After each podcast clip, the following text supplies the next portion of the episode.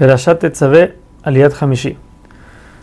Luego se tomaba el segundo carnero que trajeron Aarón y sus hijos, de nuevo posaban sus manos sobre él, se degollaba, y ahora la sangre, lo que se hacía con ella es que se, Moshe la tomaba con el dedo y la ponía en el tendón del medio de la oreja derecha de Aarón y sus hijos, también en el pulgar derecho del pie y de la mano. El resto de la sangre, lo que se tomaba, se juntaba con el aceite de unción que dijimos anteriormente y se salpicaba sobre Aarón, sus hijos y las ropas que tenían encima. Del carnero se tomaba, como dijimos antes, lo mismo, los tres tipos de cebo diferentes que hay. Aparte, en el carnero se tomaba también el rabo y en este específicamente el brazo derecho. Tenía que tomarlo a Aarón todas estas cosas con las dos manos. Moshe ponía sus dos manos abajo de él y entonces movían, así como hacemos nosotros con el ulab, que lo movemos los cuatro puntos cardinales.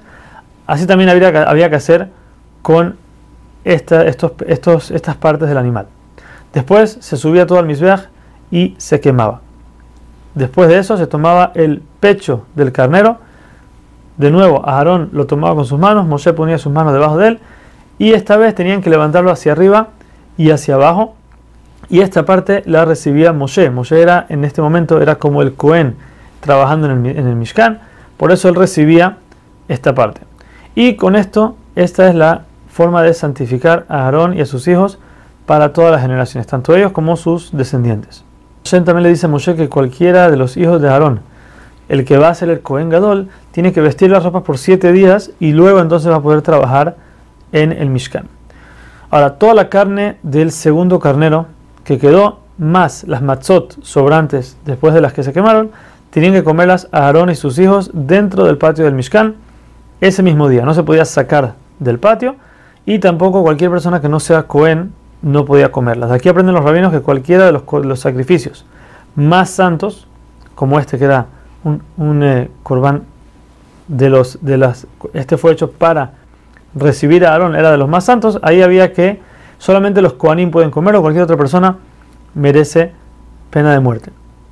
Ahora, cualquier cosa que no se llegue a terminar de comer tenía que ser quemado la mañana siguiente. Este proceso que vimos hasta ahorita duró siete días. Cada día había que hacer lo mismo, más adelante veremos qué pasó después el octavo día, que es el último día de la iniciación. También nos enseña la Torah que cualquier sacrificio que ya estando en el Mishkan, o sea que era apto de traerlo como, como sacrificio y por algún motivo se impurificó o algo le pasó mientras estaba en el Mishkan, si por error lo llegan a subir al Mizbeach, entonces se ofrece, se quema el Mizbeach y no baja más de él.